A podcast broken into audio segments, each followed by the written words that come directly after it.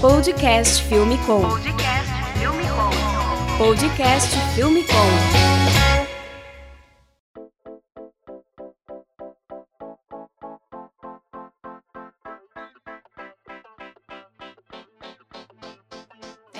Podcast Filme Com no ar. Eu sou o Ivo Duran e a gente está aqui com o nosso episódio número 20. Batemos aí 20 episódios e eu trouxe aqui Plínio Scambora. Fala aí, Plinião. Fala, Ivo. Beleza? Prazer estar aqui. Show. Plínio veio contar aí pra gente um pouquinho da carreira dele. Ele tá fazendo bastante coisas. Começou com videoclipe, né? Agora tá fazendo bastante webséries e conteúdos para youtubers. É, cara, é, é bem engraçado isso, porque o meu foco sempre foi música, né? Sempre trabalhei com música, por ser músico. E mas eu sempre tive vontade desde muito tempo de trabalhar com dramaturgia, ficção, e por isso meus clipes acabavam sempre tendo roteiro, né? Então eu sempre vinha mais para esse lado mais cinematográfico e tal. E uma coisa acabou casando com a outra com essa oportunidade agora de ter trabalhado com algumas webséries e com o filme também que a gente fez. Show. Plinião, você tem uma produtora, né? A Pier 66. Quanto tempo tem a Pier já? Cara, ano que vem a Pier vai fazer 10 anos né? Sou meio que pré-DSLR. Primeiro clipe que eu fiz na vida foi um clipe com uma câmerinha chinesa, velho. Nem tinha lente o negócio, era aquelas filmadoras mesmo, handcam.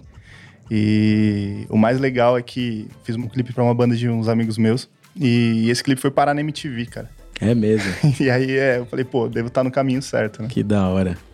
É, naquela época um clipe na MTV era era o auge, né, velho? Pô, cara, a gente cresceu vendo MTV, né? Sonho de qualquer filmmaker. E né? aí ter lá, escrito lá, diretor Plínio Cambora, tipo, você, moleque ainda, assim, caramba, velho. Tô, é isso, é isso que eu quero para mim. Plinão, e eu te conheci nos videoclipes, né? Eu te conheci através do Davi Valente. E eu lembro que ele sempre falava de Matilha, de, das bandas que vocês gravavam, sempre falava do Plínio. Você meio que trouxe o Davi aí também pro mundo do audiovisual, né? Pô, cara, uma felicidade grande que eu tenho é que a Pia acabou sendo uma escola, assim, para muita gente. Claro, o aluno mais aplicado de todos foi o Davi. Davi é um, uma máquina aí, cara, de tudo. O cara aprende muito rápido, ensina muito bem também. Então, ele tem uma didática e uma dinâmica para as coisas absurda. Então, acho que o primeiro clipe que ele fotografou na vida foi um clipe comigo. E a gente começou a trabalhar junto. Tipo, eu já vinha, já tinha anos de trabalho, mas ele começou a trabalhar junto comigo. E de lá, da Pier, saíram várias pessoas, né? Tipo, saiu diretores de arte, é, produtores. Eu sou muito amigo do Mess Santos e eu até brincava com ele. Eu falava, pô, eu crio e aí você vem e rouba, velho.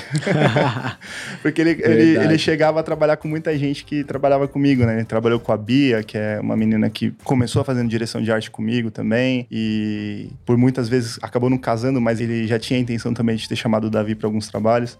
E para mim esse é um motivo de muito orgulho. Eu tenho, uh, eu tenho muita facilidade e vontade de trabalhar com gente que tá começando, porque essa galera você vê o brilho nos olhos da galera, né? Uhum. A galera tá muito sedenta de trabalho e eu sou muito assim também. Eu até brinco. Teve uma diária que eu fiz com o Davi, cara, que a gente fez 37 horas direto, assim. Nossa, velho. E aí chegou no fim do job, tava todo mundo morto, mas tipo, pô, é isso e tal. E essa é meio que o brilho nos olhos que tem, que tem essa galera mais nova que tá chegando, né? Então é, é o que eu gosto. Legal, para quem quiser conhecer mais aí sobre o Davi Valente, a gente gravou um episódio com ele aqui, o episódio número 10 do podcast Filme Com, e do Mess Santos, também foi citado aqui pelo Plínio, o episódio número 15.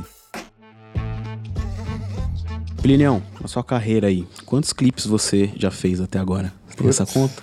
Cara, eu sei que são mais de 400. Caramba. É, mas eu não sei exatamente a conta certa. Preciso até fazer isso, mas eu não, não sei mesmo. Porque tiveram muitos. No começo da carreira eu fiz muita coisa, tipo, pegando para pegar experiência, para fazer, por fazer mesmo, para entender como funcionava. E depois que foi passando o tempo, o clipe foi o carro-chefe, né? Então a gente foi fazendo. Teve anos que a gente fez 30 videoclipes, assim, 40 videoclipes, é, e todos eles bem difíceis de ser feitos, com histórias, com roteiros e tal. Eu sou um cara que eu não gosto muito de fazer clipe só de master shot, eu tenho meio preguiça. Uhum. Então, eu sempre quero um roteiro, mesmo quando o artista não quer, ou mesmo quando o artista talvez nem tenha verba para isso, eu convenço ele a mudar o foco do videoclipe para colocar um roteiro lá. Então, o clipe acabou sendo o carro-chefe e para me trazer também para onde eu queria vir, que era esse mundo de contar histórias mesmo. Plinião, e nesses últimos anos aí que a gente vem se falando, eu vejo que você tá gravando bastante coisa lá fora também, né? Então você deu esse passo na sua carreira também de desse desafio de gravar clipes lá fora, né? E você caiu no gosto aí de, de uns artistas de Nashville, né? Conta um pouco pra gente aí dos trabalhos que você fez nos Estados Unidos.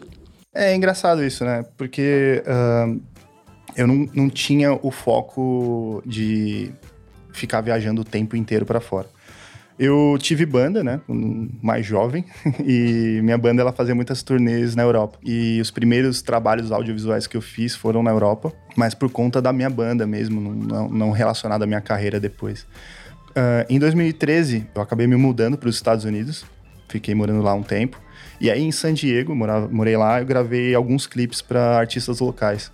Por conta desse trabalho que eu fiz lá, acabei voltando algumas vezes para San Diego e fiz alguns clipes bem legais. Uh, a última vez que eu fui em San Diego foi em 2017, aliás, e a gente fez um clipe muito bacana lá, é, num lugar chamado Sunset Cliffs, de um, do artista chamado Skyler Lutz, que é um clipe bem legal, fala da poluição do plástico nos oceanos e tal. Só que nesse meio tempo, eu acabei indo com um artista brasileiro para Nashville, o João Gabriel, que inclusive agora tá com uma música bem estourada com o Dilcinho, de um DVD que eu gravei nesse ano. E fiquei uma semana em Nashville lá, conhecendo muita coisa, conheci muita gente e acabei fazendo trabalhos com Eric Silver, que é um cara que tem várias músicas nas novelas aqui no Brasil. E aí nisso eu comecei a fazer vários trabalhos lá em Nashville, viajando para lá várias vezes. E agora eu fiz um clipe do um cantor chamado Antônio Moraes. Ele é filho do tricampeão mundial de rodeio, Adriano Moraes. Ele nasceu no Brasil, mas ele vive nos Estados Unidos desde pequeno e canta country, né? Tipo, uma música raiz do, do americano. E esse clipe foi muito bem aceito lá. Inclusive tá concorrendo a prêmio. É... Então, assim, para mim, é... não foi algo extremamente planejado, mas é algo que eu tenho feito constantemente e que tem me aberto portas cada vez mais lá fora. E Plinião, e muito dos seus clipes, eu lembro que na época do Davizão aí no começo, eu lembro que era uma guerrilha danada, né?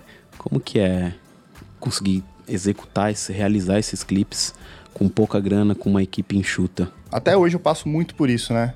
Agora a gente indo para os Estados Unidos, eu fui o único brasileiro na equipe, eu tive uma equipe enxuta lá também, mas uma equipe com sete pessoas. E trabalhar com gaffer, com produtor, com um diretor de arte, tudo de lá de fora. E trazer essa mentalidade de guerrilha do Brasil não foi uma coisa muito simples, assim, de se impor lá mas acabou funcionando. Uh, aqui a gente meio que multiplica as funções, né, por pessoa, assim, é como se um produtor ele tivesse que entender de mais coisas do que né, normalmente um produtor deveria, né? Um produtor às vezes faz é, um pouco da arte, faz um pouco ali da produção de set, ou o diretor de fotografia também é o, o, cinegrafista, ou até mesmo ele divide a questão da cinematografia com você. Você também trabalhar com menos luz, com menos coisas do que você trabalharia numa produção de maior porte, é, porque você tem menos tempo, menos grana para investir. E eu acho que o mais é, importante é quando você consegue atingir níveis maiores, mesmo com produções menores. Assim, o que, que eu quero dizer com isso? Muitas vezes nas minhas produções eu encontro com amigos filmmakers, até contigo mesmo, a gente batendo papo, e a gente, pô, quanto custou esse trabalho aqui?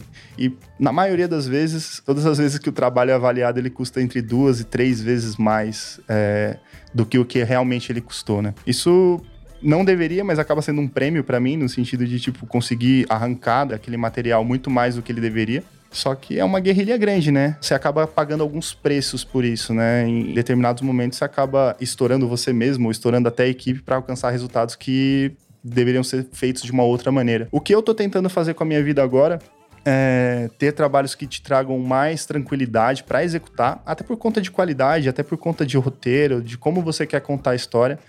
Porque, infelizmente, com esses trabalhos de guerrilha, você acaba tendo que sacrificar um pouco da qualidade em prol de um bem maior que é a história, né? E agora, conseguindo orçamentos maiores, você consegue meio que fugir disso. Mas eu acho que o cinema de guerrilha e, e os clipes de guerrilha é uma escola fantástica. Para quem tá começando agora, eu não vejo uma outra forma de começar que não seja assim. E aí, no final de 2018, você começou a atuar numa nova área aí para Peer, né? Que é a parte de webséries. É, vocês realizaram uma websérie para youtuber VTube, né? Isso. E eu lembro que esse job ele veio para mim aqui na Movie ID e aí eu tava entrando com algum job grande aqui também e não conseguia pegar os dois ao mesmo tempo. E aí eu lembro que eu falei, putz, velho, quem pode fazer isso e tal? E veio você na hora na minha cabeça. Falei, putz, acho que o Plinião vai conseguir fazer isso. Mandei pro Plinião, falei, ó, passei o escopo da parada, falei, ó, essa youtuber aqui, ela tem, é uma youtuber team, né, tem isso. milhões de seguidores.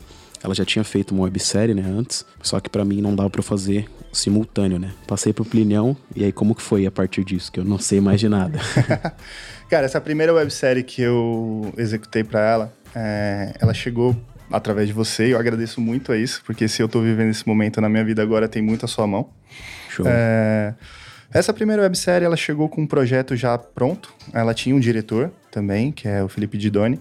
E eu ia só executar a parte técnica mesmo, né? Fazer a fotografia, é, captação de áudio e vídeo e fazer a edição dessa websérie. Foram 10 dias de gravação e 10 episódios, ou seja, o escopo não foi tão bem feito assim e a gente teve 10 dias assim sanos de gravação. As diárias chegavam a 18 horas de gravação. Quando a websérie saiu, a websérie teve um alcance gigantesco né, de visualizações. Ela, hoje ela deve ter mais de 90 milhões de visualizações. Acho que é, é a websérie do YouTube mais vista no mundo. Caramba. É. E como ela é, foi uma websérie que foi feita nessa maneira, um pouco até às pressas, assim, e foi um pouco mal dimensionada, ah, tiveram vários furos de roteiro, é, o elenco não estava tão bem preparado. Então, o que aconteceu foi que a websérie foi muito compreendida pelos fãs dela, os fãs adoraram, e quem não era fã se divertiu com a websérie por outros motivos, né? Vários memes, várias coisas, e, e teve um meme em específico que meio que quebrou a internet. Todo mundo conhecia, mesmo quem não a conhece, conhece o meme e tal. Isso foi bacana porque acabou divulgando a websérie para o mundo inteiro, cara. E é, não é à toa que se tornou a websérie mais vista do mundo. Tem o público-alvo ali, né? Sim. Qual que é a faixa etária da, que a VTube atinge? Cara, ela tem uma- um público é, que varia entre 7 e 15 anos, né? Esse é o público-alvo dela. Uhum.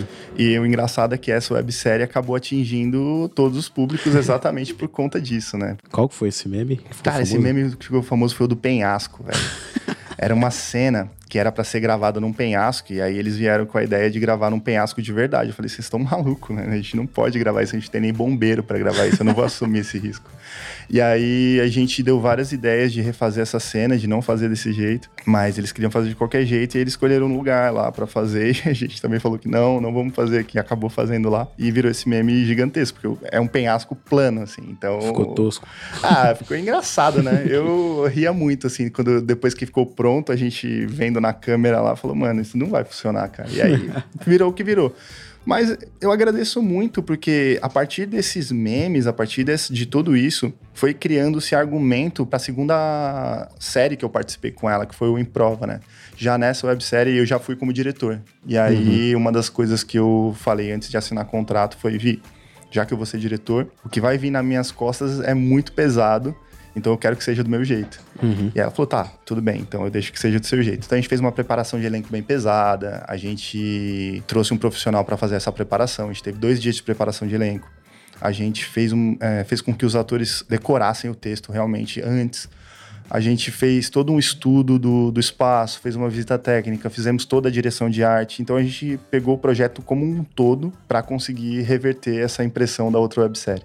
Legal. Você estava me contando que você estudou teatro, né, por alguns anos. Sim. É, é engraçado, porque as pessoas perguntam muito minha formação, né? Ah, o que, que você estudou e tal. Eu fiz um dia de faculdade de rádio e TV e falei, não, não é isso que eu quero. É, eu vi uns amigos trabalhando na Transcontinental, outro trabalhando na Rede TV. Eu falei, não, não, não é isso não. E aí eu peguei e, como eu já tinha feito teatro, eu fiz quatro anos de teatro, e também por ter sido músico e tal, eu usei tudo isso. E também, é, quando eu era. Desde quando eu era criança, eu tinha muita facilidade para escrever. Sempre escrevia mini roteiros, fazia história em quadrinho, fazia um monte de coisa e tinha essa vontade de trabalhar com isso, né? Eu sempre tive essa aptidão, assim. Então, quando eu comecei a trabalhar com audiovisual, eu trouxe toda essa bagagem que eu tinha, né? Inclusive por isso que os meus clipes sempre tinham roteiro, porque eu já tinha uma visão um pouco mais até de ator, né? E aí eu já conseguia trazer para esse lado, assim. Irado. E eu lembro que nessa, nessa primeira temporada que você fez, é, tinha muito pouco tempo, né? Porque eu lembro que o job caiu, tinha tipo. Caiu aqui pra mim, tinha uma semana, né? Pra você pré-produzir, você não conhecia nada Exatamente. dela. Foi uma loucura, né? Cara, é muito louco, porque é outro público, né? Não é, Uhum. o, não é o que eu costumo ver na internet. Então eu realmente não conhecia, não sabia quem era e não sabia a quantidade de visualização que isso ia ter. Então quando chegou pra mim, eu falei, tá, quanto tempo a gente tem? Ah, tem uma semana. tipo. E era num acampamento, né? Vocês É, a gente foi lá pro NR Acampamentos, que é lá em semana Minas. lá, né? Não, é, a gente ficou 10 dias, na 10 real. dias. 10 dias, trabalhando assim, que nem louco, assim, cara. E assim, foi exatamente isso, sem conhecer roteiro, sem conhecer nada. A gente não sabia nada do que ia acontecer. Então foi tudo sendo uma surpresa pra gente. como eu estava responsável pela fotografia e pela equipe técnica, uh, o que foi acontecendo é a gente foi descobrindo o roteiro com o passar dos dias. Nem o cronograma ficou na minha mão. Então, assim, eu não sabia nada do que ia acontecer. Uh, e o cronograma ele não foi feito da maneira adequada que a gente consegue fazer. O que que, o que, que é o natural, né? A gente pega o roteiro, faz a decupagem do roteiro, tudo que é para gravar num ambiente X, a gente grava num dia inteiro, tudo que é gravado num ambiente Y, a gente grava em outro dia e assim sucessivamente. Lá não, cara, a gente tinha que desmontar e montar, desmontar e montar o, tudo o dia inteiro, cara. Vocês então... caíram de paraquedas com uma equipe que já tava lá para sincronizar isso em uma semana. Exato. E aí teve, cara, assim, é, uma coisa bem bacana que eu acho que é legal as pessoas saberem é, tipo, a VTube é uma menina muito nova, na época ela tinha 18 anos, hoje ela tem 19. Mas ela é, tipo, ela é muito casca grossa, assim, no sentido de realizar as paradas, entendeu? E, uhum. e no segundo dia a gente fez uma reunião com ela e falou, pô, desculpa, mas assim, do jeito que tá, não dá, né? Porque, pô, gravando pra caramba e não sei o quê. E aí ela. A gente viu no. E é aquele lance que eu te falei da galera mais nova, né? Tipo, esse olhar de realizador, de querer fazer. E quando eu vi isso nela, eu falei, não, beleza, deixa eu comprar a briga junto com ela. E foi meio isso, cara, comprar a briga sem abrir mão, tipo, para realizar, porque se não fosse assim, não tinha saído. Cara, e o mais legal disso tudo é que, apesar de todas as coisas adversas que estavam acontecendo, você tava finzão de fazer a parada, aí você foi lá, realizou, parada, montou a equipe, ainda fez a, a edição, pós-produção, né? Acho muito importante isso de, de, você pegar o projeto mesmo com carinho, mesmo tendo tanta coisa contra, né? E você conseguir realizar e entregar isso. Quantos episódios vocês entregaram nessa temporada? Foram 10 episódios. 10 episódios. 10 episódios. Eu acho que Cara, a coisa mais importante no nosso trabalho é o que você transmite para o público. Eu acho que isso é o principal. A gente trabalha para mostrar o nosso trabalho, a gente trabalha para ganhar dinheiro, mas no final das contas o que fica é o que as pessoas vão assistir do que você produziu. E de ver a alegria dos fãs dela é, quando aquilo foi realizado, aquilo me fez realizado também, sabe? É, eu acho que a gente tem tanta coisa para fazer e tanta coisa para realizar e, e, tem tantos problemas que às vezes a gente não percebe é, qual o público final, onde vai chegar aquilo, sabe? E tem um trabalho que você se esforçou tanto para realizar, chegando na casa de tantas pessoas, no celular de tantas pessoas, tipo, pô, 90 milhões de acessos, cara, é muita coisa. Cada episódio ali tem 4, 5 milhões, sim, né? É sim, tem, tem episódio de, de 12, com 12 milhões, cara. Caramba. Então, a gente tava até, eu tava até conversando com um amigo sobre isso, né? Pô, é, tava vendo um comercial, alguma coisa, pô, tal filme bateu um milhão de visualizações no cinema. Você fala, cara, eu tenho um trabalho que bateu 90 milhões de visualizações. É uma responsabilidade gigantesca. Não é só com quem tá te contratando, mas no final é, é com o público no final das contas, sabe? Plinião, e com sucesso então dessa temporada que você gravou com a VTube, essa seria a segunda temporada dela, né? É, aí a gente fez o, o Em Prova, né, na real. Que são séries diferentes, né? A primeira série que ela fez foi A Espera, depois ela fez o Enigma, que foi essa que eu fiz a direção de fotografia e direção de equipe técnica. E aí teve o Improva, que foi onde ela me ligou e falou: pô, eu quero fazer uma nova, pensei em chamar você de novo e tal. Eu falei: tá, eu topo, mas eu só vou se eu dirigir. e aí ela falou: não, tudo bem. E aí foi aquilo que eu falei, né? A gente fez meio que do nosso jeito. E, cara, a receptividade que a gente teve dessa temporada do Improva foi algo meio que absurdo, assim. É, tava todo mundo, todo mundo esperando uma nova websérie da VTube para fazer meme de novo. tava todo mundo meio que esperando. Muita gente se fez por causa do Enigma, né? Vários canais de youtubers cresceram absurdamente fazendo react do Enigma. É, vários é, é, Instagrams, tipo, várias contas de Twitter. Um monte de gente cresceu muito por conta desses memes, né? E qual foi o pensamento que eu tive quando surgiu essa proposta? Eu falei, meu, eu tenho que fazer algo que vai, ao mesmo tempo, gerar o, a expectativa que ela precisa, mas ao mesmo tempo vai dar uma quebrada na internet já para amortecer esse lance dos memes e tal. Fora todo o trabalho audiovisual mesmo que a gente tem que fazer e tal, e isso eu acho que é a nossa expertise, é o que a gente sabe fazer. É, eu pensei em fazer algo que realmente pudesse mexer com não só com o público, mas com, com essa galera. Então tinha um cara que foi o principal cara que fazia memes com a, com a VTube, que cresceu muito o canal fazendo reacts dela, que chama Tio Orochi. E aí eu falei para ela, meu, a gente tem que chamar esse cara para participar, velho. Esse cara tem que tem que estar tá na próxima websérie, porque isso vai fazer com que a gente quebre totalmente esse estigma ou essa esse medo que você tem e que as pessoas têm de virar meme, entre aspas. Quando, quando foi noticiado que ele ia participar, meio que deu um rebuliço gigantesco na internet. E aí isso já deu uma quebrada. Nossa, eu tenho que ver essa websérie porque eu tenho que ver, tipo, meio que crossover, tá ligado? Teve até uma, um meme que foi muito engraçado que a galera fez, foi tipo crossover da Marvel DC? Não. Crossover Chioroshi e VTube, sim, tá ligado? Tipo, e só isso já quebrou o gelo, tá ligado? A galera tava com muito medo do que viria por aí e só isso já quebrou o gelo.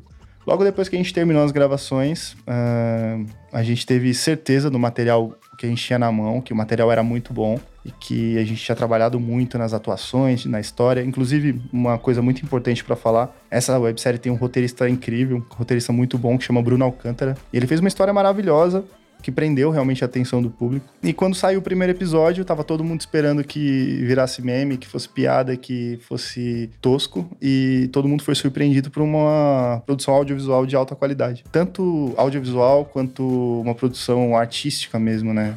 Bons atores, bom roteiro, boa fotografia. E isso foi muito gratificante. Subiu o nível da websérie. O mais interessante é que os comentários é, da galera é, do tipo, caramba, a qualidade subiu, é, subiu muito, vocês estão filmando com câmeras muito melhores, não sei o que. a gente usou a mesma coisa, a gente é. usou Sony 7S nas duas. Você conseguiu mais pessoas na equipe? Você conseguiu por mais... Sim, essa foi uma das exigências que eu fiz também. A gente tinha uma equipe muito reduzida no Enigma, era uma, a nossa equipe técnica era de quatro pessoas. Nossa. Eram dois cinegrafistas, né, incluindo eu. Acampamento gigante. Eles um usaram o carro do Vini carro de base. Carro do Vini de base. o Vini até hoje me cobra né, que teve o assoalho todo ferrado por minha culpa. E a gente tinha uma equipe de quatro pessoas. E depois, no, no, no Improva, a gente teve uma equipe de dez pessoas, né, já com três cinegrafistas, eu só dirigindo, tinha uma equipe técnica por trás, tinha logger, tinha assistente de produção, produção, maquiadoras. Então foi muito mais tranquilo de trabalhar, a gente teve todo o organograma desenvolvido pela gente. Uma coisa de trabalhar com youtubers que é bem complicado é que a agenda deles é bem difícil, né? Então, a, a gente teve 15 dias lá no NR de novo, só que nesses 15 dias é, num dia você não podia contar com um, no outro dia você não podia contar com outro. Então, tipo, você tinha que fazer um Frankenstein ali no cronograma para poder caber todas as cenas. Isso foi no mesmo acampamento? É, foi... É, no interior de São Paulo, né? Na verdade, é, no, é divisa de Isso. São Paulo com Minas, ali, tipo, perto de Campos do Jordão. Juiz de Fora, esse lado ou não? Não, não acho né? que Campos do Jordão. Chama Sapucaí Mirim a cidade, uhum. mas é mais pro lado de Campos do Jordão ali. Uh, e aí, uh, o outro, o Enigma a gente gravou no NR2, que é o NR tipo, maior, aquele gigante, e uhum. esse a gente gravou no NR1, que é o Sunset agora que chama, que é menor, é mais no centro da cidade. O legal também foi que a gente concentrou, como se passava a história num colégio interno, a gente concentrou as gravações num prédio só, então ficou mais fácil também. E o que, que vocês usaram de equipamento lá, Plínio? Cara, a gente precisava de equipamento leve e uhum. ágil, né? Então a gente gravou com três Sonys. Foi uma 7S, uma 6500 e uma 6300. A gente usou de lente, a gente usou uh, kit, aquele kit Rokinon, né, uhum. Rokinon Cine. Então, a maioria das lentes eram fixas, só uma lente que a gente usou, aquela, as Zeiss Sony mesmo, que era uma 2470, que ficava no Ronin o tempo inteiro, que a gente precisava né, de agilidade, a gente não tinha muito tempo para perder, é, trocando de cena para cena, balanceando o Ronin, então tinha que ser rápido. De iluminação, a gente usou kit de LED, a gente usou LED em quase tudo, né? Inclusive a fotografia foi super elogiada e a galera perguntava bastante o que, que a gente tinha usado, a gente usou LED em quase tudo. E como o orçamento ele não era tão grande, a gente gravou muito, né? Tinha cenas da sala de aula, por exemplo, que a gente teve que gravar à noite e a gente precisava simular o sol. Então a gente fez uma gambiarra, a gente comprou aquelas lâmpadas de jardim, sabe? a gente comprou umas 20 lâmpadas de jardim, colamos uma escada e colocamos a escada do lado de fora, Caramba. fazendo sol, velho. Tem making off disso? Cara, tem. Eu preciso fazer e mostrar isso pra galera. E deu certo? Deu muito certo, cara. Ninguém... Virou um HMI artificial. Virou um HMI artificial, é. Era tipo 3 mil reais pra alocar um, uma porrada de HMI. Ou então você fazer isso com o que você tinha na mão. E eu acho que cinema... Cara, você fazer vídeo, né? Você... É muito isso, cara. É o que você tem na mão. Às vezes as pessoas falam, pô, eu não consigo fazer porque eu não tenho a câmera X ou eu não tenho o refletor X ou eu não tenho nada disso. Mas o grande lance não é exatamente o que você tem de equipamento na mão, e sim o que você tem a dizer, o que você tem a contar. E quando você tem uma história muito boa na mão, cara, é óbvio que você vai fazer algo bom. É só você se dedicar, sabe? É, é, é, bem isso. Então a gente não evoluiu em nada de equipamento do Enigma pro Improva. O que mudou realmente foi tudo que a gente fez diferente. Pré-produção, né? Pré-produção, principalmente. E, e a história, cara. A história era muito boa. Então, basicamente, é isso. Se você tem uma boa história na mão, a história vale mais do que qualquer Red, qualquer Alexa, qualquer coisa que você tenha. Você vai fazer um filme de celular, se a história for boa, vai ficar melhor do que qualquer filme de Alexa ou de Red. Plinão, e como foi trabalhar com esses influenciadores? Eu sei que tem vários convidados, né? É bom que ali você até expande seu network e acabou rolando outros jobs, né? É, cara, eu acho que a, a, a parte mais difícil de trabalhar com influenciadores digital uh, influenciadores digitais é que, assim, eles têm uma cabeça muito diferente da minha geração é, e da sua geração também. Eles têm um outro tipo de negócio, um outro tipo de visão e você tem que saber respeitar isso. Né? É, é engraçado, mas é, uma coisa que a gente deu muita risada na primeira vez que a gente viu foi os celulares tocando 6 horas da tarde, tipo, despertador. A gente, nossa, pra que que é isso? É remédio? Não, não, não, agora eu tenho que fazer um post. Tipo, e a gente, caramba, que, que coisa esquisita.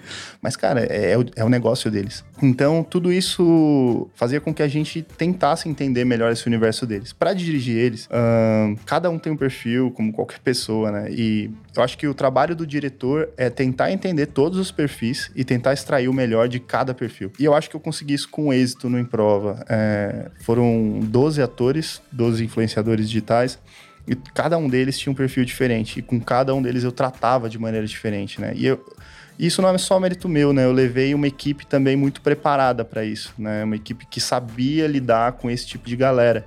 Porque não é como tratar com um ator que trabalha com isso todo dia. O influenciador digital, ele tem um outro tipo de cabeça. Ele tem um outro tipo de pensamento para aquilo que ele está fazendo, para o resultado que aquilo vai trazer. Por exemplo, quando a gente propôs fazer o laboratório, fazer a, preparação de elenco, muitos deles não entenderam por quê.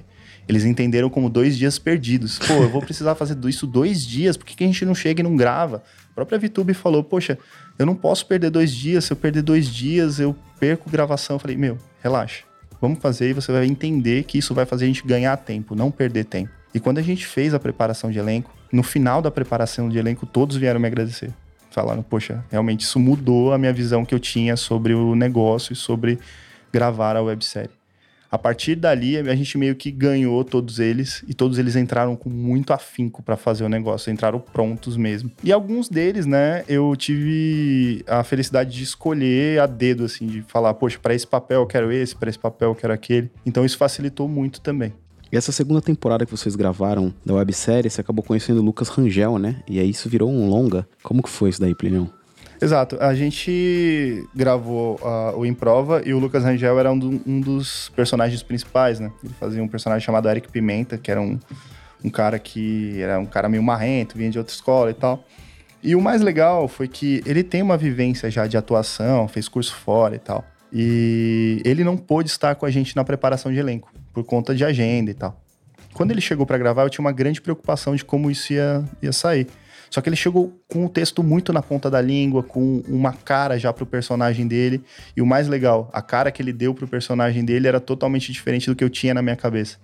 E perfeito, cara, ficou muito bom, ficou melhor do que eu tinha imaginado. E aí uh, foi se passando os dias, a gente foi batendo muito papo dando toques, é, mudando, melhorando, entendendo. E quando acabou, eu virei para ele e falei: pô, cara, foi muito legal trabalhar contigo. Espero que a gente consiga trabalhar mais vezes juntos.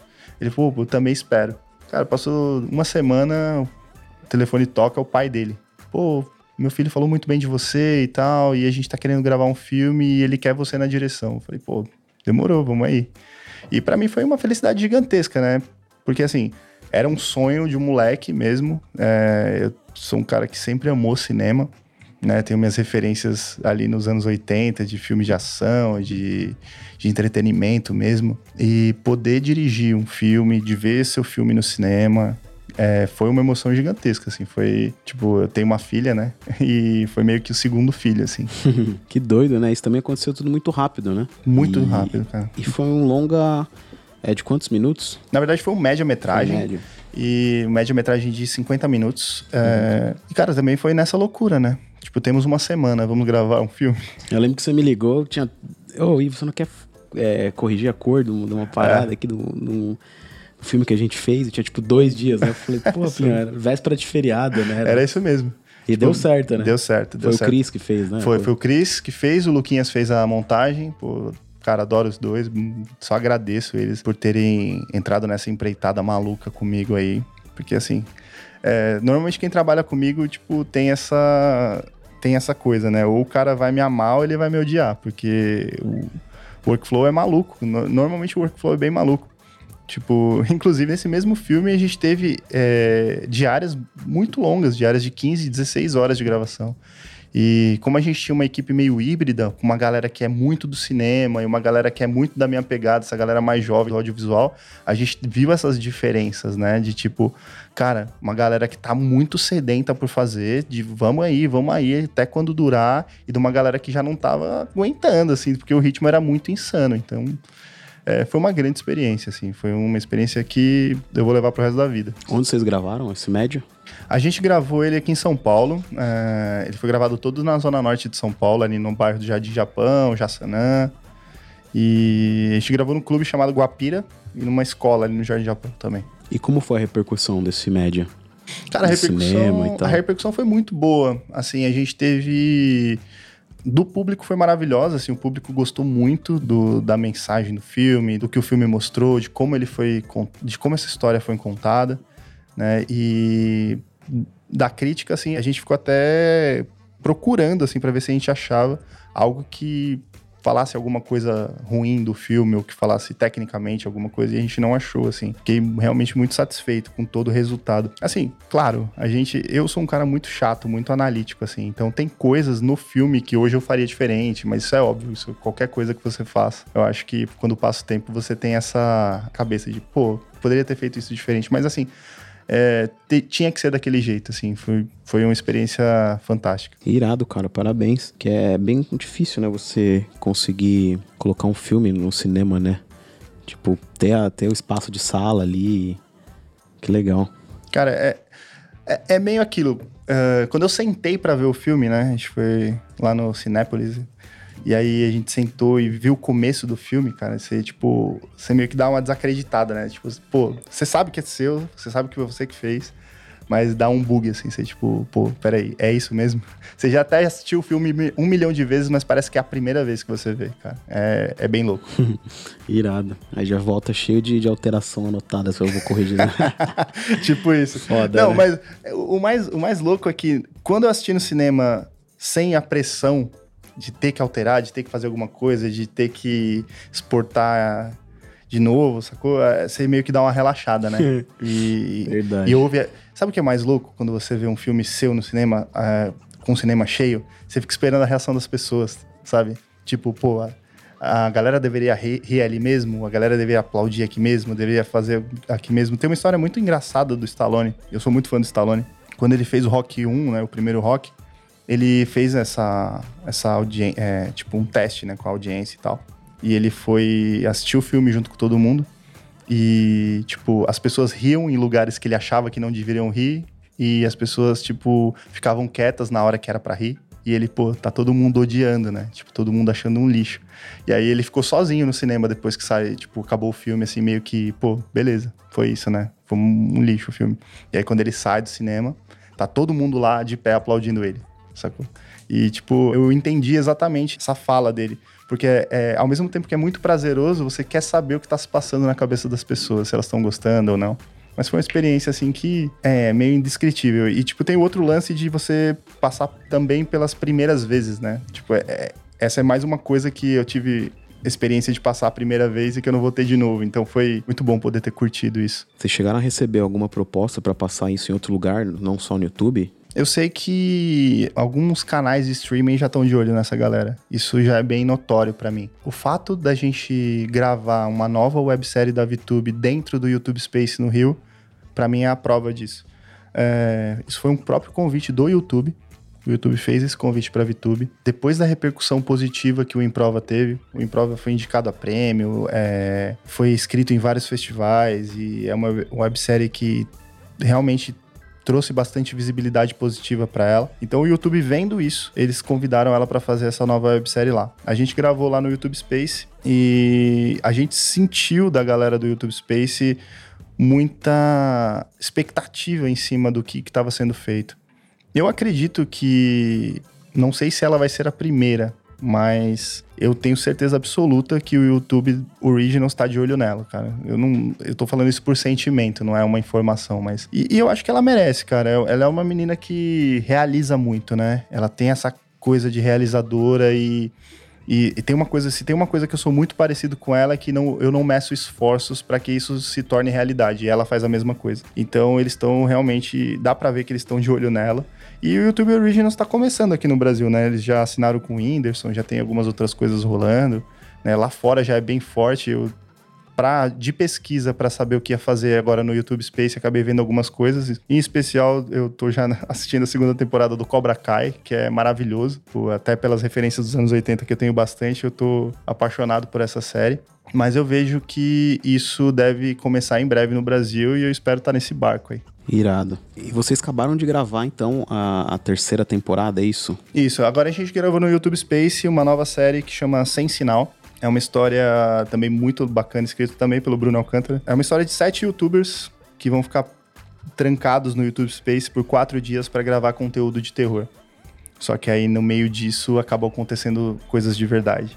É, foi uma série muito divertida de fazer, porque terror não é o meu gênero favorito. Eu gosto bastante de Pânico, gostei bastante do The Purge, mas não sou um grande apreciador, assim, é, tipo, de saber tudo. Então, pô, assisti Bruxa de Blair, Cloverfield, vários Jason e tal, mas não é, não sou um profundo conhecedor. Então eu tive que fazer pesquisa, tive que assistir, entender, né, estudar os sustos, né, que você precisa dar na galera e tal. Então foi muito divertido de fazer, cara. É muito divertido trabalhar com sangue, com faca e essas coisas.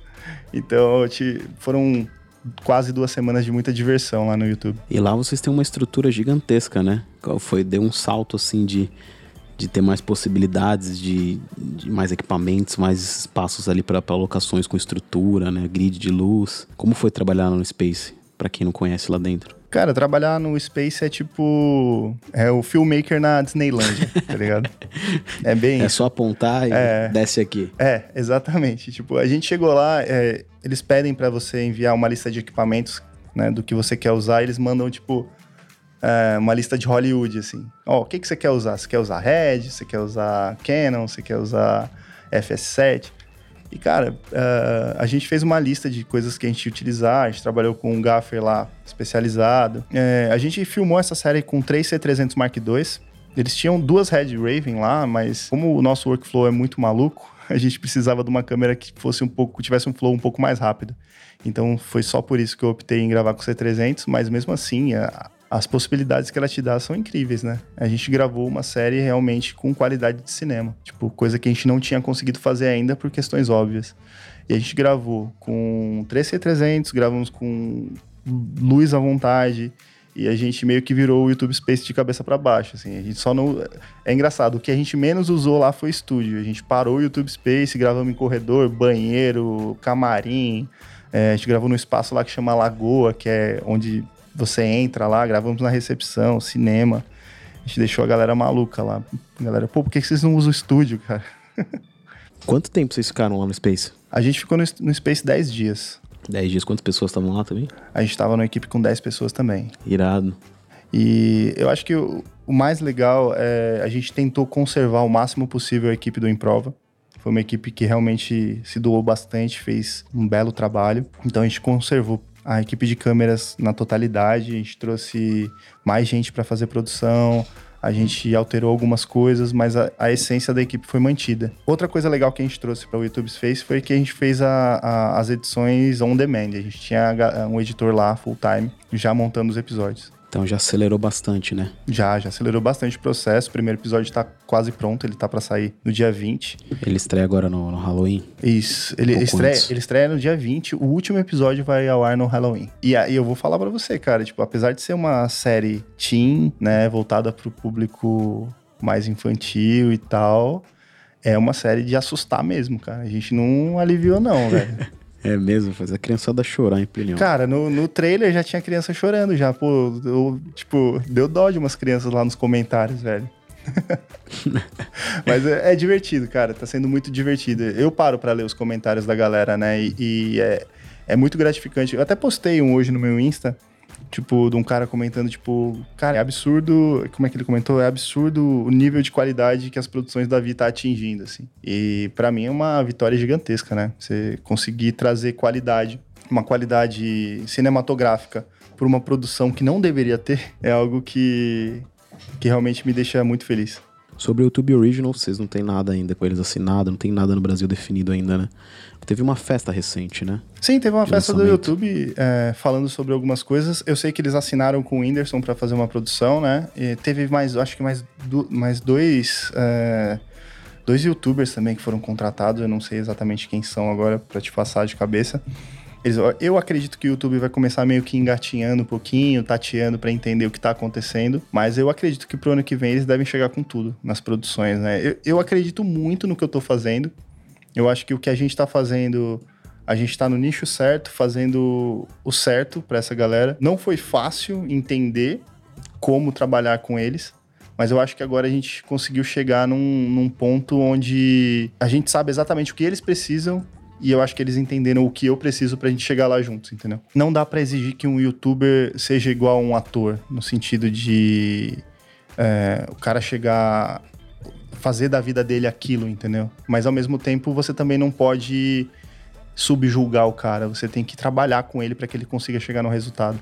E eu acho que quando você trabalha com um youtuber, você tem que exigir o que você acha que consegue tirar dele. E, e, muitas vezes o que não acontece com ele é isso. Muitas vezes o cara tá acostumado com gente que vai falar sempre sim e amém pra esse cara. E eu sou um cara muito chato, então eu sempre perco meu tempo e digo muitos nãos para que a gente consiga atingir o, o objetivo. Legal. Plinão, queria saber de ti de equipamento. O que, que você curte de usar? Sei que você é um cara que não gosta muito de Sony ali, né? De, da textura da Sony, né? Cara, eu sempre. É engraçado, porque eu acabo trabalhando muito com Sony porque eu sou um cara que não sou tão ligado uh, a, a, equipamento em si. Mas eu, eu, realmente não gosto da textura da Sony. Eu acho que a, a, Sony peca muito em textura, principalmente no skin tone, né? Você usa muito, muito desde a GH4, né? GH4, cara, eu, GH5. Sim, eu gosto muito da Panasonic. Eu acho que eles têm uma textura muito boa. Você consegue puxar muita cor.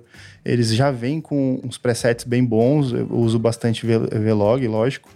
Mas eles vêm com uma textura muito boa. Eu é, migrei para Blackmagic agora. Depois de um trabalho que eu fiz em Nashville, fiz um trabalho lá com a Blackmagic, a primeira Pocket, né? Aquela 4K. pequenininha. Não, a pequenininha. Trabalhei com ah, ele no, no, final do ano Nossa, passado lá.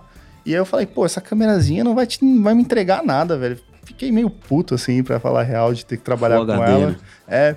Só que depois, quando eu vi pronto. Tem uma textura irada, né? Eu fiquei maluco. Eu falei, cara, essa câmera faz isso? E aí eu fui procurar entender mais e tal, e, e, pesquisar mais. Falei com um grande amigo meu que tem essa câmera, que é o Caio Magalhães, que até trabalhou comigo nessas webséries e tal, foi um dos meus cinegras. E conversando com ele entendendo um pouco mais da ciência de cor da Blackmagic, eu voltei a trabalhar com a Blackmagic para entender. E aí eu trabalhei com a 4K, e aí eu comprei uma 4K porque eu fiquei maluco. Falei, não, é, é maravilhosa. Apesar dos, de alguns problemas que as pessoas dizem que ela tem, que não são problemas, são coisas naturais de uma câmera com esse porte, que é, por exemplo, a bateria da LP6 dura 20 minutos, mas é natural, cara. A câmera pelo que ela te entrega é natural. É tipo, Os você cara ter... quer pagar mil dólares e ter não. tudo perfeito. Não, cara, você quer andar de Opala e quer que ele tenha o... o seja tipo um ponto zero. Não, cara, não dá. você tem que escolher. Você anda de Fox, de Gol, ou você anda de Opala, tá ligado? Eu escolhi andar de Opala, vou ter que ter um milhão de baterias ali do meu lado, né? Como eu uso bastante Ronin, eu não gosto muito de meter ela no V-Mount, nem no nem as baterias de Sony. Então eu prefiro ter, tipo, 10 baterias e ir trocando. E aí, e aí eu gravei um clipe com ela, que é esse clipe que eu falei que eu gravei em Nashville.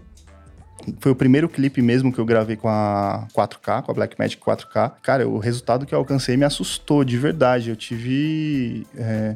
Eu já tinha gravado o filme do Rangel com a Ursa uhum. Mini, a Ursa Mini Pro. E, cara, a... o resultado é muito parecido. É, é bizarro o quanto eu consegui tirar de cor. Esse clipe poxa, foi super elogiado a fotografia dele. Foi um, clipe, um dos clipes que eu mais tive orgulho de fazer, assim. É um, um clipe bem legal. E aí eu fiquei maluco, eu tô usando bastante Blackmagic agora. Inclusive na série da VTube, é, eu, usei 3C300, mas tem vários takes de Blackmagic. Porque tem, tem algumas cenas que eles fazem a câmera de primeira pessoa uhum. e câmera de vlog, né? Então a gente usou a, a, a Blackmagic Full HD. E para algumas cenas de Ronin que precisou fazer, a gente usou a Blackmagic 4K. Top. Ah, uma curiosidade, na época que lançou essa Blackmagic Full HD, a pequenininha, a primeira, né? Foi 2015, 2016. O Kiko Meirelles, um diretor dos dois filmes, eles fizeram uma série inteira do GNT. Eu não lembro o nome da série, mas eles gravaram inteira com essa câmera, cara, porque ela era bem portátil. A, a, série tinha vários. Uh, as locações, era, era um estúdio, né? Então uhum. eles fizeram as tapadeiras lá, era tudo muito prático de você andar com um estabilizador ali. Bem legal. Bom, falando em equipamento, para você que gosta de equipamentos, a gente tem aqui o nosso patrocinador principal aqui, que é a Move Locadora, do podcast Filmicom. Move Locadora fica aqui na Vila Madalena, então se você vai gravar em São Paulo, a gente tem de todas as regiões aqui de São Paulo, de fácil acesso, tem estacionamento gratuito aqui no nosso prédio, fica bem próximo aqui da Avenida Paulista. E a Move Locadora tem todos os equipamentos que você precisa aí para sua produção, desde câmeras, lentes, áudio, luz, a gente tem o kit Aperture aqui, que é uma luz de LED muito fiel, muito boa está alugando bastante. E uma novidade, a Move Locadora acabou de aumentar o espaço aqui, uma reforma recente agora no mês de outubro. Nossa expedição agora está muito maior para acomodar todos os clientes.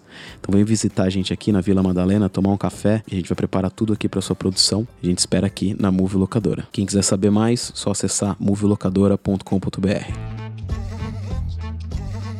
Plinião, quero saber onde que você busca suas referências quem você se inspira? Que, quem que você estudou para ser o Plínio de hoje em dia? Cara, as minhas referências, as primeiras delas, elas vêm muito da minha infância, assim, da minha memória afetiva. É, parece piada, mas não é. é. Minhas referências vêm muito da sessão da tarde, cara. De ver os filmes do Stallone, de ver filmes de Schwarzenegger, de ver Bruce Willis, de ver todos os filmes dos anos 80, de como eram construídas as histórias. Uh, é muito engraçado, porque no Brasil, o Brasil tem uma influência muito grande do cinema europeu nas produções nacionais. Mas a gente cresceu vendo produções americanas. Isso também tem muito a ver com a nossa classe social e tal, tipo, num passado recente, inclusive até nos dias de hoje, a maioria das pessoas que tem acesso a se tornar cineasta, a estar ali na ponta, sendo diretores, roteiristas e tal, são pessoas que vêm da, das classes, das camadas sociais mais altas, né? Então, são pessoas que estudaram, que tiveram referências muito maiores de cinema europeu. Mas o povão, as classes mais baixas, eu que cresci sempre ou na periferia ou próxima da periferia, a gente tem é, referências, cara, do que a gente via na TV, né? Então, minhas referências sempre foram essas. E eu cresci vendo filmes de ação, é, eu cresci é, vendo como Hollywood desenvolvia o entretenimento. Quando eu é, comecei a usar isso dentro da minha profissão, né, dentro do audiovisual, eu usei essas referências que eu tinha lá atrás. Porque foi, foram com elas que eu fui me desenvolvendo, né? Quando eu me tornei... Quando eu estudei é, teatro, quando eu fui ator, eu aprendi outras coisas de autores brasileiros e tal, de, de muita coisa, entendi muito teatro grego, essas, essas outras referências aí de roteiro, de, de, de uma série de coisas, e trouxe tudo isso para os roteiros que eu queria fazer. Então, uh, É até engraçado isso, mas quando eu migrei do. Não migrei, né? Mas quando o mercado meio que migrou do rock pro sertanejo e eu comecei a fazer muito, muitos clipes de sertanejo, muitos cantores ou empresários não entendiam os roteiros que eu entregava. Porque todos eles tinham muitas referências, tanto dos filmes que eu cresci vendo, ou dos roteiros que eu aprendi a amar, quanto do, dos roteiros de teatro, né? Dessa tragédia grega e o Caramba 4. Então, eu trago como bagagem tudo isso. É, e eu acho que é isso que eu gostaria de poder colocar nos próximos roteiros que eu vou trabalhar, né? Tipo, trazer toda essa bagagem, todas essas referências que eu tenho e poder colocar isso nos próximos projetos. Você tem algum canal que você acompanha, algum livro, algum site que você busca suas referências, quer deixar de dica aí pra galera que tá ouvindo? Tem alguns diretores que eu gosto muito, que eu acompanho. Um deles é o Matt Alonso, que é um cara que eu inspiro muito porque ele é um. ele se intitula como um one-man crew, sabe? Tipo, e eu faço muito isso. Tipo, vou lá e faço tudo sozinho. Né? Tipo, principalmente clipe. Clipe eu gravo muito clipe sozinho. E ele faz muito isso, ele, pô, faz clipe de Snoop Dogg, de muito clipe de hip hop, muito clipe, né, caribenho também, aquelas paradas, né, da América Central. Tem um outro cara que eu gosto muito, chama Mike Ho, que é um cara muito bacana. Que... E o legal desses caras é que eles têm é, um material de making off muito vasto e muito amplo. Eles compartilham muito do conhecimento deles. Então eu aprendo muito com esses caras. Né? Tem um outro canal que chama They Call Me Cotton, que é um cara muito bom também. É, eu não sei exatamente de onde é, ele é, se ele é de Atlanta ou se ele é por ali, mas é um cara que faz clipe de hip hop, um cara muito bom. E esse é, esse é uma frustração que eu tenho, que eu nunca fiz clipe de hip hop, eu adoraria, eu, eu amo esse estilo e eu adoraria fazer. Mas esse cara é muito bom, então eu sempre assisto as coisas que ele posta. E uh, assim, eu, eu me baseio muito também no, no para as minhas produções, para as coisas que eu quero fazer.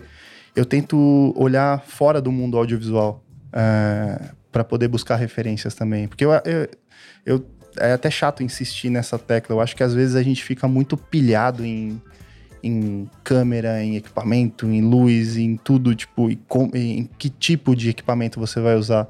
Mas eu acho que o grande lance não é que tipo de equipamento você vai usar, é que história você vai contar e como ela vai ser contada.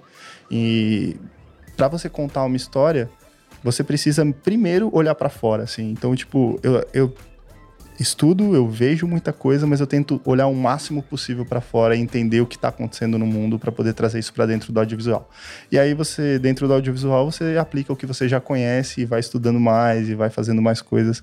É aquele lance que eu te falei, né, de pegar lâmpada de jardim, meter na janela e fabricar um sol, cara, porque isso você faz com vivência, cara. Tipo, é aquele shit rigs que a gente fala, né? Quanto mais vivência você tem, mais coisas você vai fazendo e vai perdendo o medo de fazer, sabe? Eu acho que é muito isso, perder o medo de fazer, arriscar e não e meter as caras mesmo, não ter não ter medo, não ter vergonha de fazer as coisas. Show.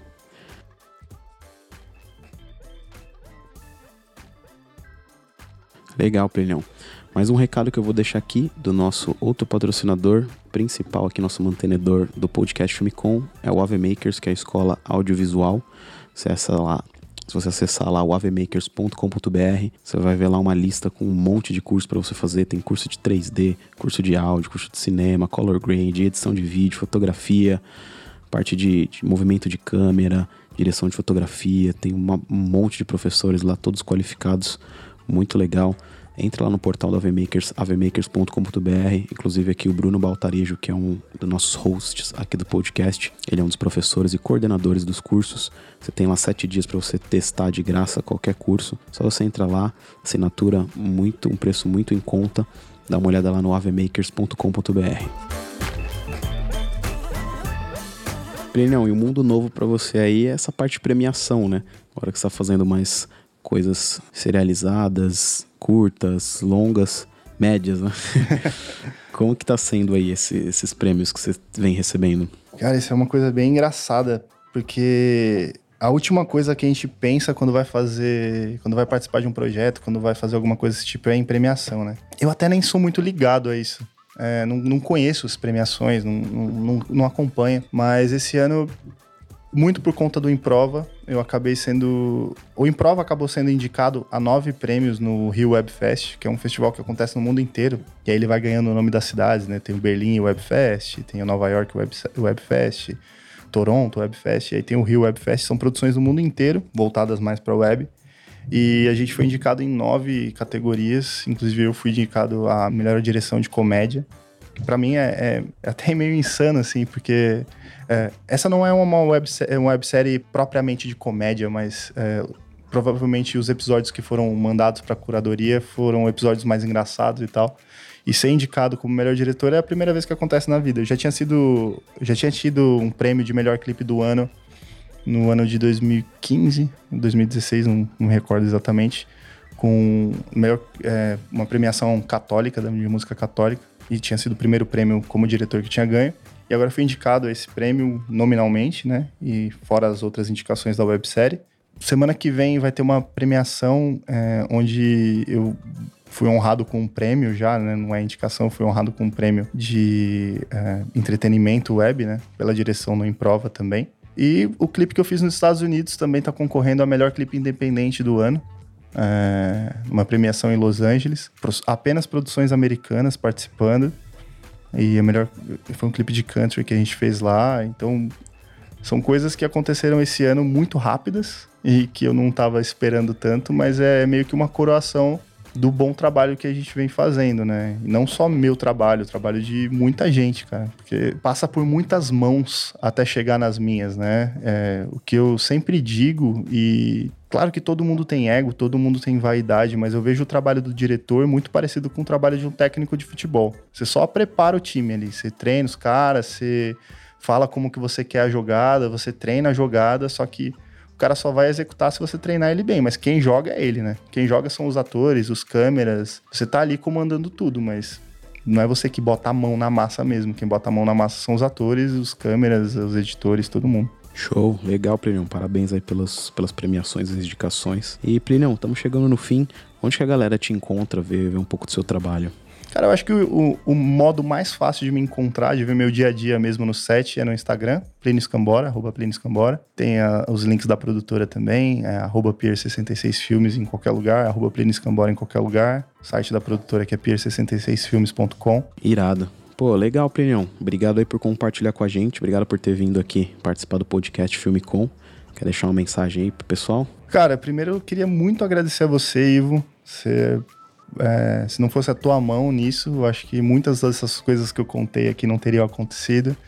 Pouca gente sabe, mas aqui, principalmente em São Paulo, a gente tem um, um, a felicidade de ter muitos amigos do audiovisual. A galera se ajuda de verdade, assim, é, é, é muito colaborativo é, é, muito menos competitivo e muito mais colaborativo. Isso é muito importante, cara. E o perfil das pessoas, tem muita gente muito do bem, cara. É, é, é, é muito legal isso. E o Ivo é uma das melhores pessoas, não é porque eu tô aqui na frente dele. mas é um dos melhores caras que eu já conheci, principalmente no meio audiovisual. Então eu queria agradecer muito ao Ivo, né, toda, toda a equipe do Filme Com. E, e, a mensagem que eu deixo pra galera que tá assistindo, que tem vontade de, de ingressar no mundo artístico, seja ele em qualquer lugar, em qualquer posição, seja como cinegra, seja como gaffer, seja como diretor, seja como ator, é comece, faça. Você só vai conseguir fazendo. Você não vai conseguir comentando, você não vai conseguir falando sobre algo que alguém fez, você não vai conseguir criticando, você não vai conseguir nada estagnado. Você precisa fazer, você precisa procurar. O melhor exemplo, a gente falou sobre isso hoje, é, o melhor exemplo sobre isso é o Davi, cara, na minha opinião. O Davi é um cara que procurou, que conheceu a galera, que foi atrás, que, se, que meteu as caras, que foi para cima e que conseguiu hoje estar tá numa posição muito bacana de diretor de fotografia. Ele é um cara muito esforçado e muito merecedor do que ele, do que ele fez. Eu sou um cara muito diferente, sou um cara mais low profile, assim, não, não tô muito no meio da galera, a galera me, não me vê muito, mas eu tô sempre produzindo, sempre fazendo, sempre fazendo um monte de coisa. E aí quando a gente conversa sempre sobre trabalho, a gente se encontra pouco, mas toda vez que se encontra é muito legal. Então o conselho que eu dou e a mensagem que eu puder é essa faça. E realmente, se alguém te precisar de dica, precisar de ajuda, precisar de qualquer coisa, me chama lá no Instagram, eu falo com todo mundo, eu converso com todo mundo, dou dica para todo mundo. Se precisar colar num set meu qualquer dia, não tem problema. Eu gosto muito de poder ajudar dessa forma, porque é o que eu gostaria que tivessem feito comigo, né? Então, se você tem vontade, quer estudar, quer entender um pouco melhor como funciona esse mundo, só mandar uma mensagem lá. Irado, Plinio. Muito legal. É, acho que é isso mesmo, cara. A gente, a gente tá até discutindo agora há pouco que tava precisando de um freela para captar um show, né? A gente tava com dificuldade, a gente conhece tanta gente, todo mundo já, já tá trabalhando, já tá ocupado. Então cada vez mais surgem mais oportunidades, a gente se conecta mais, a gente tá sempre ajudando as pessoas e sendo retribuído, né? De outras formas também. E é muito legal. Nossa área tá crescendo bastante, a gente tem que se conectar, tem que se ajudar.